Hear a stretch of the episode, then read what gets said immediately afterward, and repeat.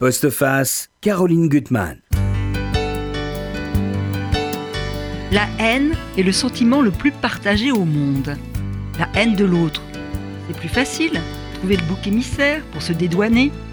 En Europe, écoutez le discours du Premier ministre polonais pour refuser d'accueillir les migrants. Cela porterait atteinte à la pureté de la race. Et puis bien sûr tout ce que vous avez vu ressurgir en Europe, le bon vieil antisémitisme. Ça peut aussi se passer au carrefour de, de rues, entre voisins. Euh, l'irrationnelle haine surgit.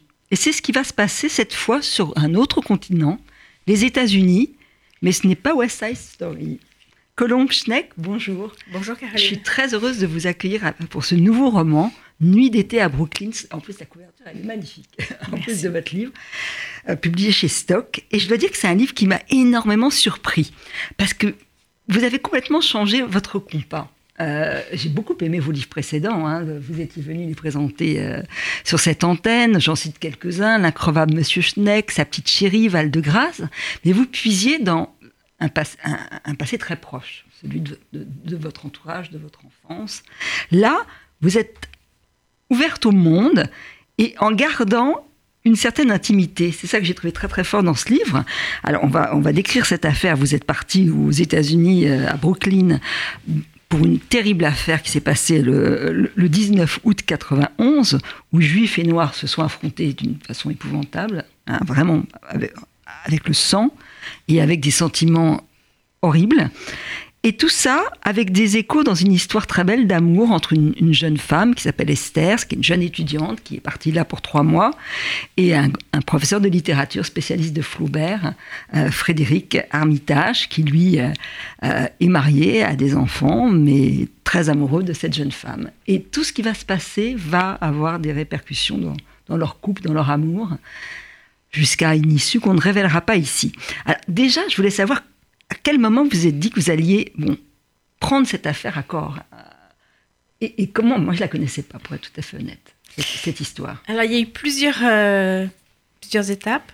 La première, c'est qu'effectivement, je suis partie jeune journaliste à New York en 1991, la ville la plus juive du monde. Euh, et euh, juste avant ces émeutes de Crown Heights, ce qu'il faut comprendre, c'est que Crown Heights, c'est un quartier de Brooklyn, et c'est un des rares quartiers aux États-Unis où les blancs et noirs vivent ensemble. Mhm. les blancs sont des Lubavitch, et les Noirs sont, euh, viennent en majorité des Antilles, de la Jamaïque. Ils appartiennent tous à la petite classe moyenne. Ils appartiennent à la même classe moyenne, en fait. Oui. Euh, c'est important. Euh, et il y a entre eux des tensions communautaires. Il y a une forme de racisme, bien sûr, chez Lubavitch, qui mhm. voit dans les Noirs de leurs voisins des violeurs et des agresseurs. Mhm. Et chez les chez les Noirs qui sont en majorité chrétiens, une forme d'antisémitisme euh, voilà, et de jalousie. Euh, euh, leurs voisins riches, juifs, auraient, seraient plus riches, auraient des avantages qu'ils n'auraient pas. Il y a beaucoup moins de juifs, quand même dire, que d'antillais. Hein, c'est ça. oui, oui c'est une minorité, mais ils vivent ensemble. Ils Ce qui est assez exceptionnel aux États-Unis, parce que vous savez qu'aux États-Unis, il y a cette ségrégation terrifiante que découvre Esther. C'est que noirs et blancs ne vivent pas ensemble. Et quand une famille noire s'installe dans un quartier, disons, euh, blancs et plus riches, elles sont bourgeoises, mhm. les blancs vont partir peu à peu du, quartier. C'est un phénomène sociologique qui est absolument voilà, mhm. reconnu. Euh, euh, et cette jeune Esther va apprendre, alors qu'elle est, elle a fait des bonnes études, elle va apprendre ce que, elle pense que la lutte pour les droits civiques aux mhm. États-Unis est terminée, que comme en France où la notion de race n'existe pas officiellement, c'est un gène sur des millions, la couleur de, de, de peau elle va. Euh... je vais peut-être revenir à moi. Dites quand même je vais revenir à moi. Revenir à moi. Euh, sur cette affaire. alors, je, moi, je suis jeune journaliste. Je travaille euh, pour. Je fais un stage pour Le Monde. Je vais rester. Donc, moi, vous beaucoup à Esther. Voilà. il y a des choses, mais, il y a des choses, mais pas tout. communes, mais c'est, ça reste vraiment un roman. J'y tiens.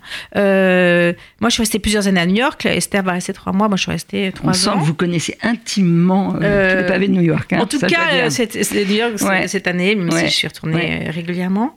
Et euh, je rencontre un jeune homme qui n'est pas l'histoire du, roman, mais qui m'a permis de comprendre quelque chose que je ne connaissais pas. Mhm.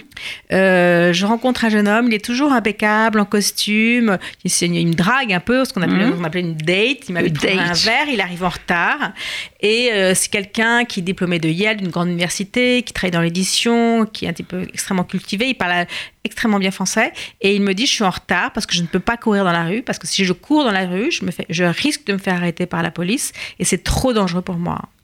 Euh, ça, a dû être un choc pour vous. Qu'est-ce que ça voulait dire pour vous Oui, euh, c'est-à-dire que je suis constamment suspect de quelque chose. Et mhm. il est noir, bien sûr. Et l'autre chose qu'il me raconte, qui me bouleverse aussi, c'est que euh, à New York, Manhattan à l'époque est une ville dangereuse. C'est pas le New York mhm. d'aujourd'hui. Et la ville n'a pas été nettoyée par mhm. Giuliani. et donc, on fait toujours attention quand on marche dans la rue. Il me dit quand je marche le soir dans la rue de New York et que je vois une femme blanche qui marche devant moi, que la rue est un peu déserte, je traverse parce que je sais qu'elle va avoir peur. C'est terrible. Donc euh, ce sentiment de, de susciter non seulement la suspicion, mais la peur chez l'autre, mm. euh, me, voilà, me, voilà, me reste en moi. Et puis il y a trois ans, je lis un article dans le New York Times d'un écrivain d'origine jamaïcaine qui raconte exactement la même chose. C'est-à-dire qu'après, 30 ans après, après 8 ans de présidence Obama, rien n'a changé, très mm. peu. Euh, la suspicion est la même. Et donc, euh, et puis j'avais envie aussi de, de, vous savez, cette tradition du roman, du roman de l'américain à Paris. J'avais envie de faire l'inverse, la, euh, jeune parisienne à New York. Ça, ça m'amusait aussi. J'avais aussi envie de raconter une histoire d'amour, un roman d'amour, presque une comédie romantique, parce que j'adore ça. Je, c'est un genre que j'aime. Mais quand vous y êtes, vous allez être au courant de cette affaire? Oui, quand j'arrive à New York, donc j'arrive à New York, moi, euh, c'est au mois d'août aussi. J'arrive moi en juillet pour faire ce stage. Les émeutes ont lieu au mois d'août, et je vois la gêne. Euh, bah, du New York Times, par exemple, pour en mmh. parler. On parle d'affrontements entre juifs et noirs. Comme alors que la réalité des faits est que en fait la, les noirs, des jeunes noirs crient pendant trois jours à mort les juifs, ils vivent Hitler dans la rue de New York, et la police n'intervient pas. Hmm. Euh, alors, ce qui est très très intéressant dans votre livre, moi je trouve, c'est quand même la construction, parce que tout est une question de temps. Même cette horloge qui va ne pas fonctionner finalement pour l'amour entre Esther et Frédéric. C'est toute une question d'ajustement de temps.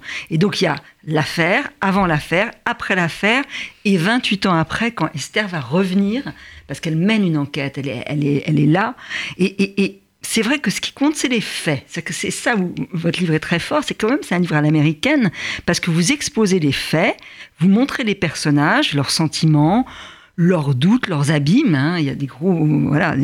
Et puis en même temps, ça sera au lecteur de s'emparer de cette histoire et, de, trouver. Et il y a un personnage que je trouve très intéressant, c'est Peter, qui, est noir, qui travaille pour Village Voice et qui va être courageux parce que dans un moment où il y a, y a un juif qui va être tabassé d'une façon abominable, il va être le seul à dire arrêtez.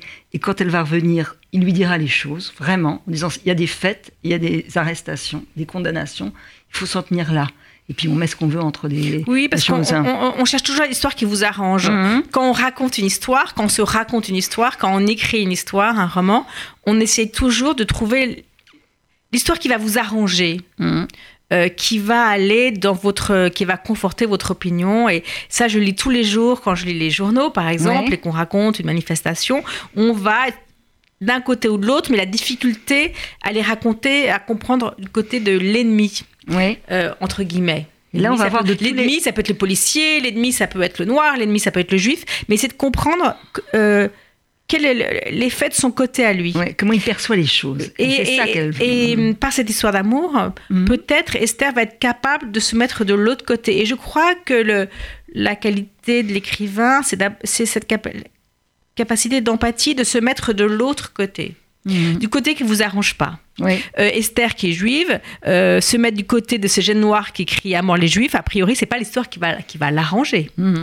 Euh, et elle va tenter de, voilà, de, de comprendre, de se mettre de ce côté-là. Ça ne veut pas dire les justifier son antisémitisme, ça ne veut pas dire justifier ses crimes, mais comprendre comme un jeune type de 14, 15 ans qui vit à New York avec des voisins Lubavitch va se.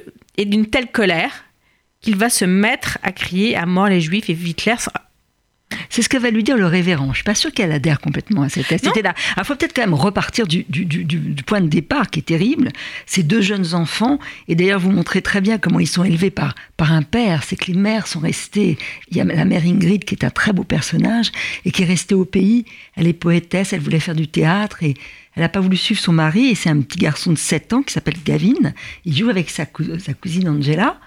Euh, et il y a un accident au départ terrible et, très bête. Il y a un rimbin, il y a plusieurs voitures, ils doivent se dépêcher pour se rendre à la, synagogue. Euh, et il y a euh, le, chauffeur qui n'est pas du tout alcoolique, qui n'est pas sous. Au fond, il va rater, il n'a pas vu, il va tuer le petit garçon et blesser très très grièvement la petite cousine. Et à partir de là, tout va s'emballer. C'est un accident. Euh, c'est terrible un accident. Il y, a, un gâchis et une malchance.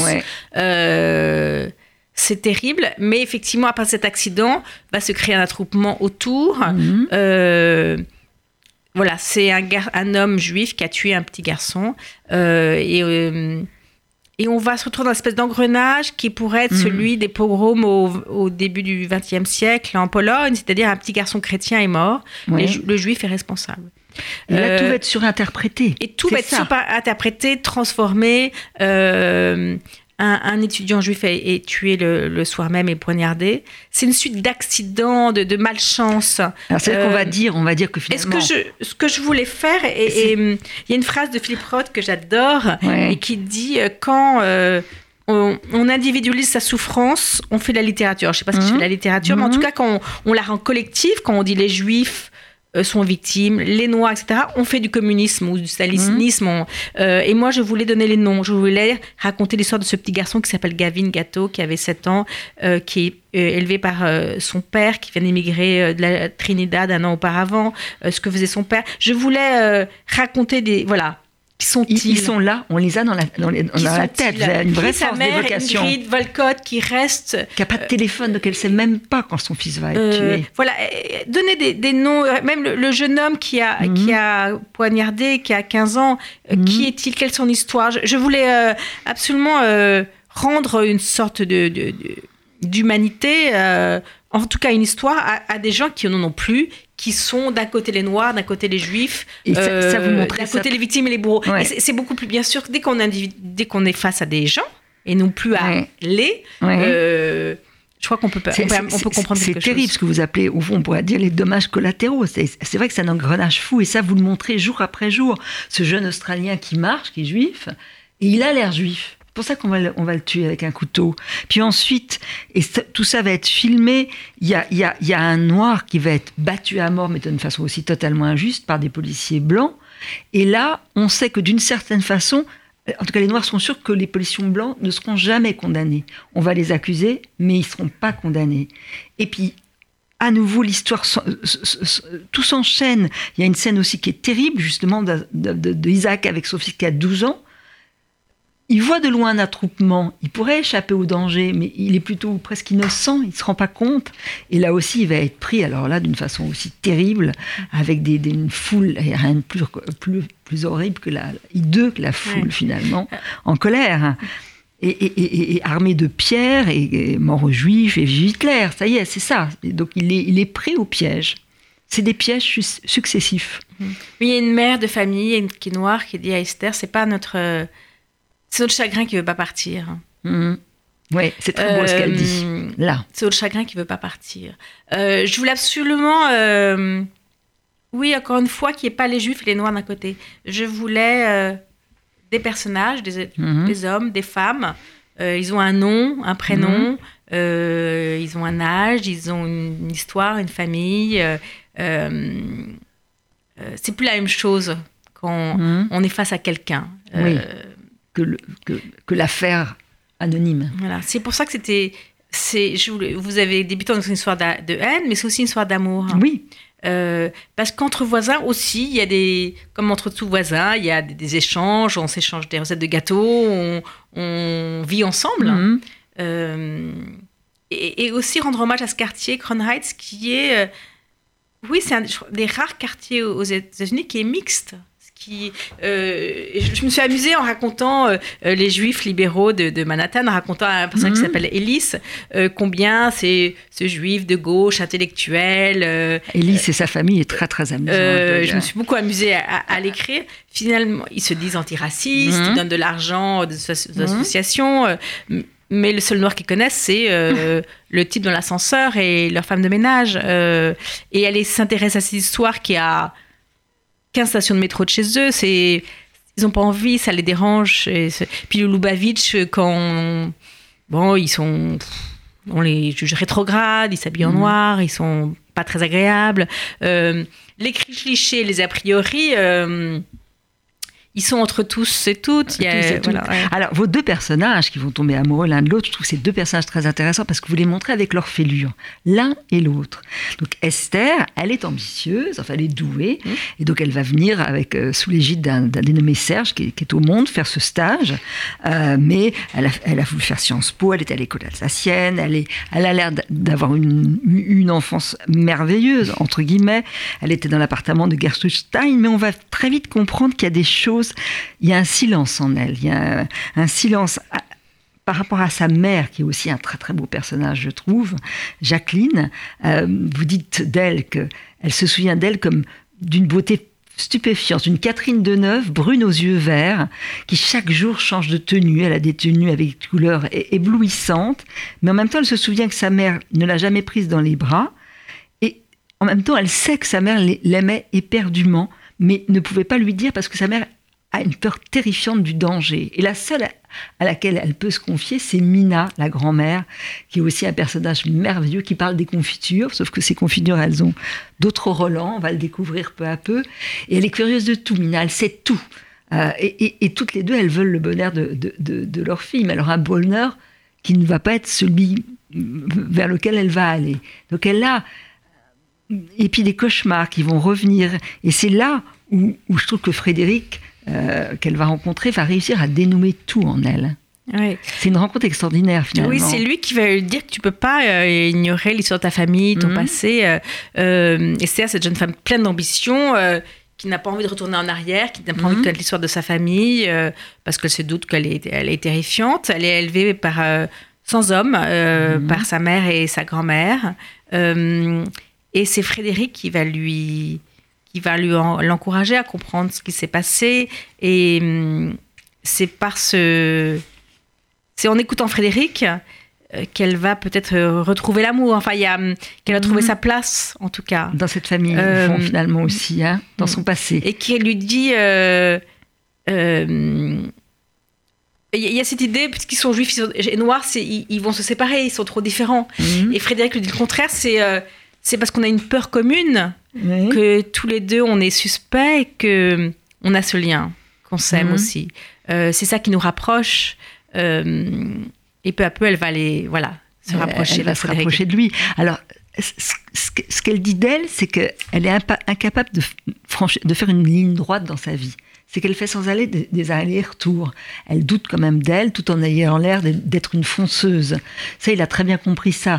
Et par rapport à la femme de, Frédéric, parce que son, le problème de Frédéric, c'est qu'il est méchamment marié à, une femme qui a une forte personnalité, qui est une battante, une militante, mm. euh, qui a des causes, ce, que n'a pas Esther. Euh, Esther, elle, est sensible, elle écoute, mais elle n'est pas capable de, de, Et Frédéric aussi, il est très intéressant parce que vous dites, on dit de lui que finalement c'est un noir pour les blancs. Qu'est-ce que vous voulez dire par là? Oui, c'est ce que dit le révérend Sharpton, qui, un personnage qui existe. Hein. Il existe, le révérend Sharpton, mais Un noir pour les blancs, c'est-à-dire qu'il que il est propre sur lui, il parle doucement, il est diplômé d'une grande université, il, euh, euh, il ressemblerait à un blanc. Euh, il est espèce de Flaubert, il parle français couramment, professeur d'une grande, grande, université, il parle, oui, doucement. Et Sharpton, euh, euh, je sais pas si vous connaissez le révérend Sharpton, en vrai, c'est un type qui, dans les années 90, il a beaucoup maigri, mais il était obèse, il, portait des couleurs voyantes, il parlait fort, il mettait des bijoux en or et il disait il faut se battre. Et moi, je veux me battre avec mes propres moyens, je veux pas imiter les blancs. Euh, je, il dit je parle loud, je parle. Euh, euh, je vais pas prendre la petite voix de, de, quelqu'un comme oui comme Frédéric qui, un personnage que j'ai, que j'ai inventé, mais qui existe à notre passé. Un très, très beau personnage. Et en même temps, moi, je trouve que j'aime son classicisme. C'est-à-dire qu'il il enseigne Flaubert. Euh, il pourrait très bien euh, faire. Oui, on le reproche. on le reproche.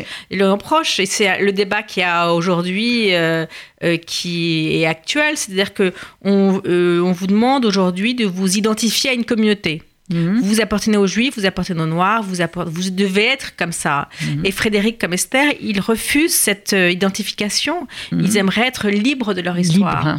Euh, Frédéric a décidé non pas de spécialiser en littérature euh, afro-américaine ou des Antilles, etc.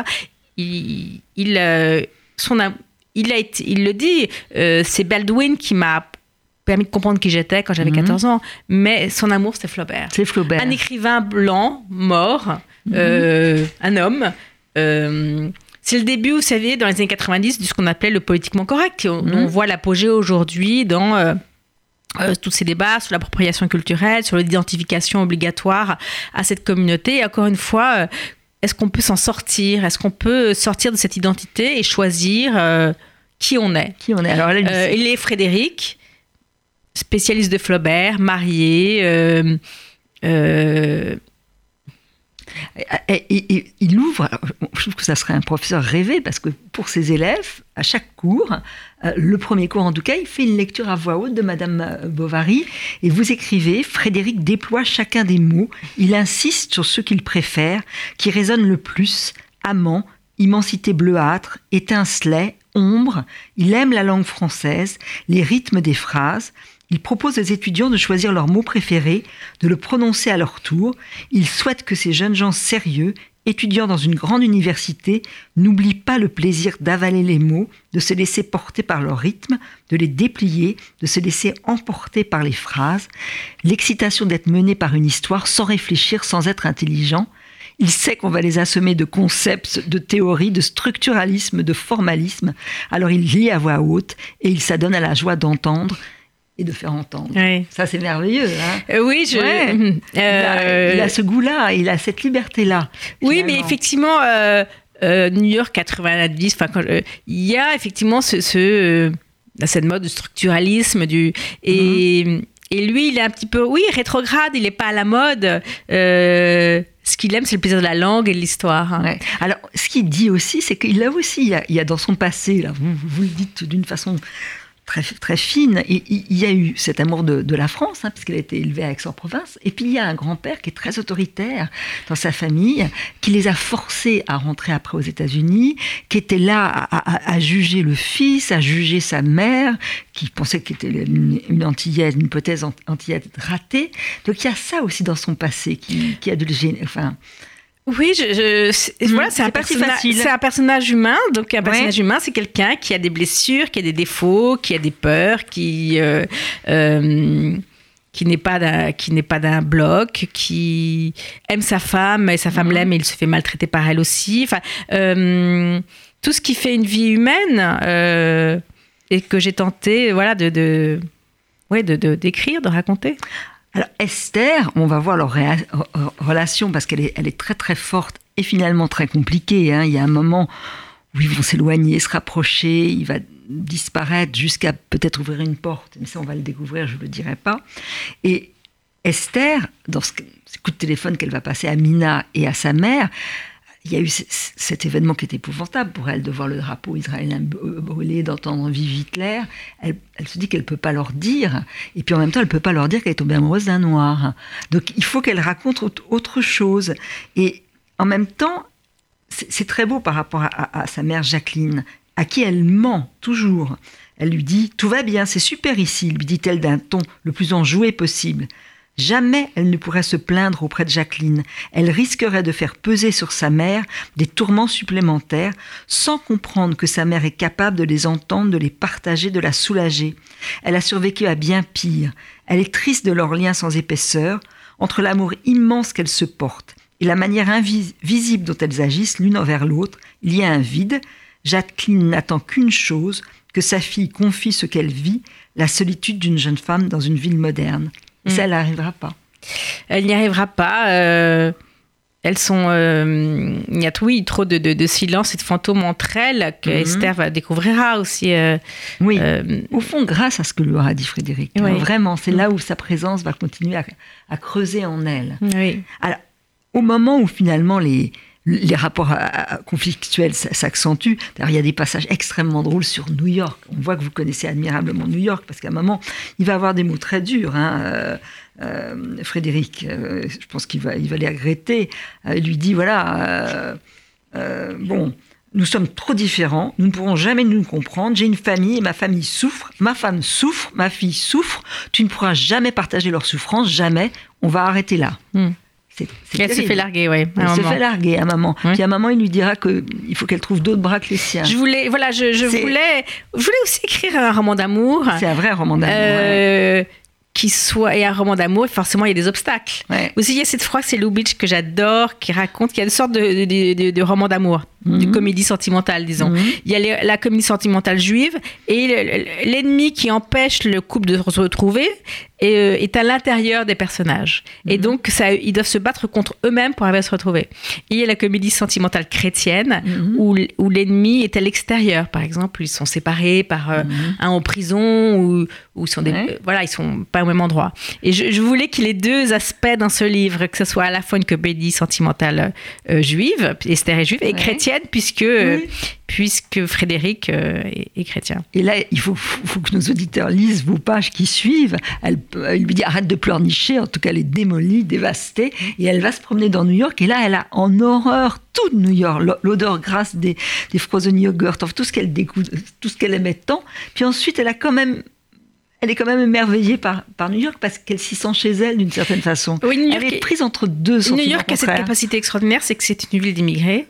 Et je me souviens quand moi j'arrive en 91 avec euh, mon accent français, je, euh, euh, je me rends compte que très vite, je ne mhm. parle pas mieux, moins bien anglais que la plupart des habitants qui ont tous ah. un accent, un accent étranger. Je me souviens aussi que nombreux chauffeurs de taxi étaient haïtiens, donc parlaient français. Et donc, je, me souviens rentrer dans des taxis, quand j'en prenais, d'entendre RFI, de ce type qui parle français. Enfin, euh, et puis, de, oui, c'est une, une, ville. C'est plus le cas aujourd'hui parce que c'est une ville beaucoup plus riche. Mm-hmm. Mais Manhattan en 91, c'était encore une ville, disons, un peu plus il y avait des quartiers encore assez populaires. Mmh. on, pouvait, la vie était moins chère qu'à Paris. Euh, et, euh, et je me souviens que très vite, j'ai compris comment ça fonctionnait le métro, le bus, la, la, facilité à laquelle tout se joue, tout se fait, mmh. le, fait qu'on soit. Euh, cette vivacité qui fait qu'on marche des kilomètres. Enfin, je, L'effervescence de la, de la rue, quoi. Voilà, est tombée amoureuse de, de, de ça.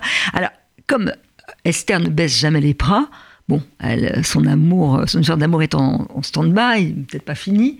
Elle va mener son enquête. Et là, elle va mener, mener son enquête auprès de puissants.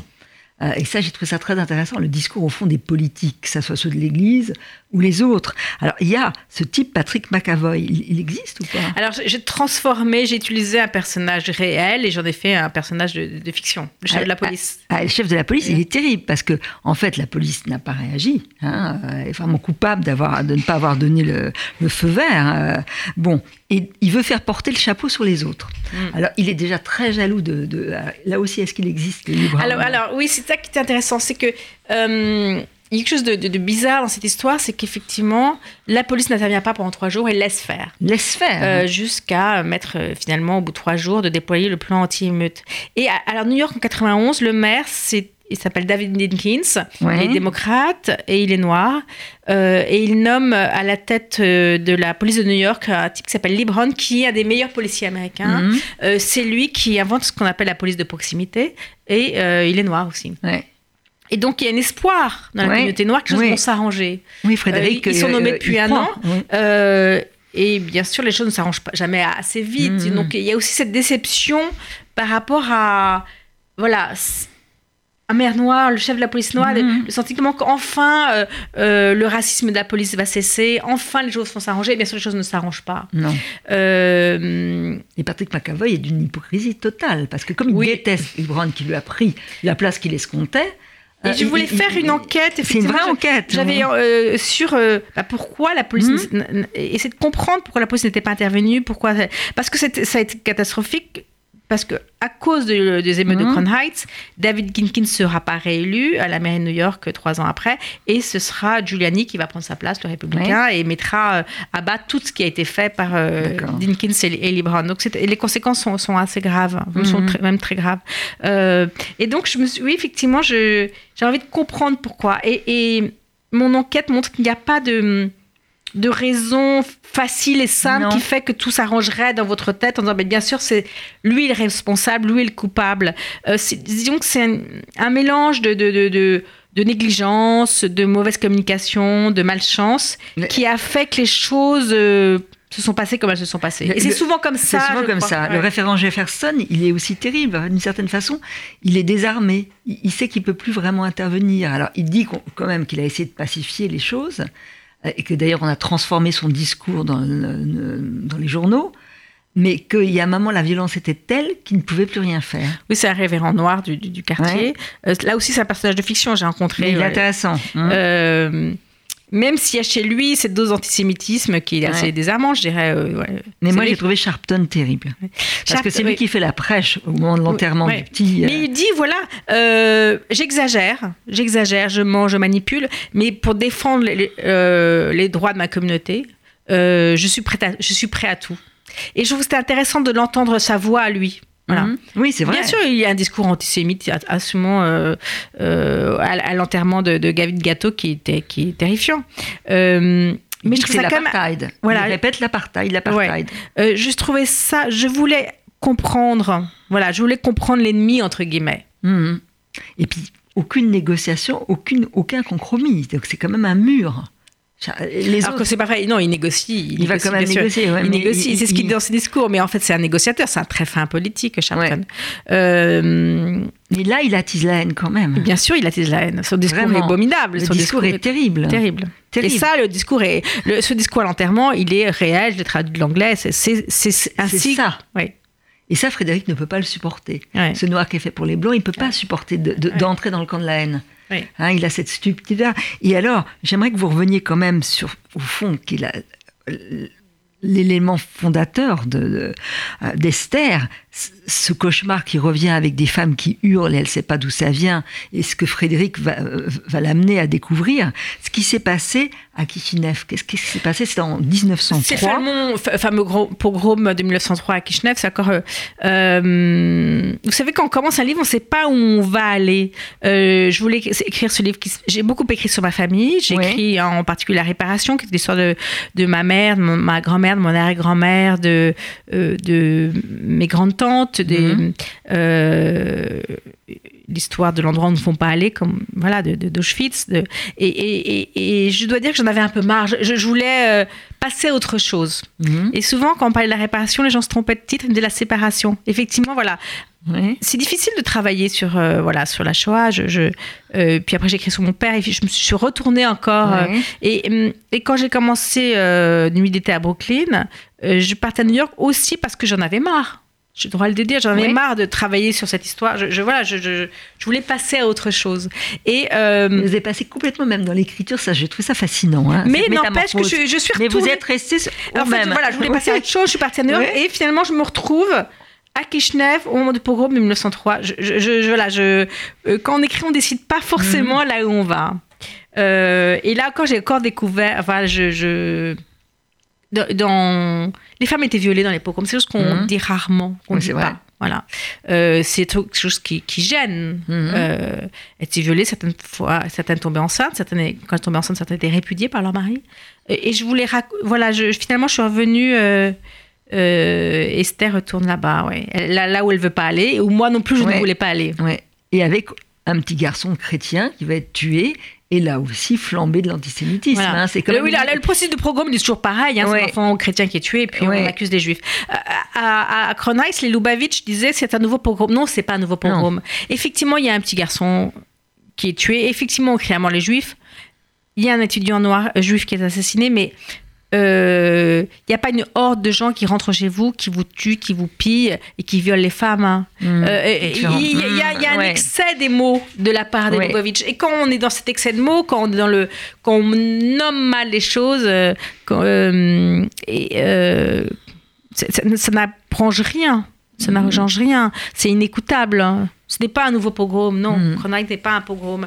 Et, le, le, le, désir d'Esther, enfin le, travail d'Esther, c'est de, de, tenter de retrouver la, les faits, les simples faits. Les simples faits, et ce que lui dira ce, Peter qui est formidable. Peter Noël. Peter Noël, il, existe. Alors, Peter Noël, c'est un des personnages qui existe. Ah, il je adoré, oui. Il, est journaliste au, Village Voice. Il a une grande intelligence. Euh, il va faire des enquêtes voilà, pour le Village Voice, pour, euh, sur, euh, sur, voilà, revenir aux faits. Revenir aux faits. Et il y a quand même c'est pas réparation, mais cette fête que vous imaginez ou qui peut être réelle, parce que c'est quand même des communautés qui sont, sont des voisins qui, vivent ensemble. Hein. Qui vivent ensemble. Et là, ils vont se retrouver, il y a un grand barbecue, c'est 25 ans après, les, après tout ce qui s'est passé. En 2016. voilà, il y a le et on se, du, Voilà, et on se bat pour les saucisses cachères qui sont très bonnes. Euh, donc il y, a, il y a un début de, voilà, de, de, de, de, bataille. De bataille. Mais quand même. Quand même, ils vivent ensemble. Et le livre se termine en, septembre 2016, juste avant l'élection de Trump, parce qu'il y a une idée que quand même ça va un peu mieux quand même. Bon, oui, c'est pas ça, mais ça va mieux. Et puis là, euh, on a vu ce qui s'est passé cet hiver euh, dans ces quartiers d'ailleurs, mhm. hein, euh, sur à nouveau des accidents antisémites assez graves. J'aurais aimé que le livre se termine mieux. Enfin, en le terminant en 2016, il se termine pas trop mal. Il se termine quand même pas trop mal. Hein. et elle, elle redresse la tête. Enfin, il y a, y a, Et puis voilà, c'est l'histoire qui vit c'est aux lecteurs de, s'en emparer et de lire à leur façon. Et c'est ça, la multitude de points de vue que, que vous nous donnez. Ça, je trouve que c'est vraiment cette force du livre qui est vraiment, voilà, une, bah, une métamorphose tout en étant votre univers, Colombe Schneck. Moi, j'ai beaucoup aimé. Voilà, donc il faut lire Nuit d'été à Brooklyn, publié chez Stock. Et vous découvrirez qui est Esther et qui est Frédéric. Merci, beaucoup, Caroline.